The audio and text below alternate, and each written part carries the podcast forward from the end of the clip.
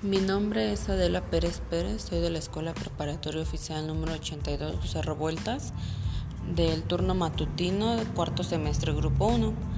Eh, voy a explicar sobre eh, las diferencias entre un podcasting y comunidades visuales youtubers.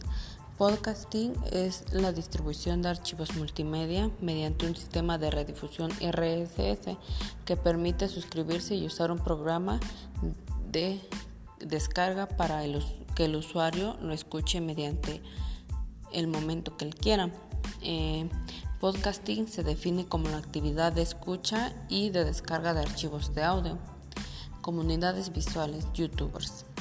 Ser youtuber implica producir y distribuir contenidos audiovisuales en un canal propio y obtener con ello un número importante de seguidores sobre los que ejercen influencias y se interactúan, interactúan en las redes sociales.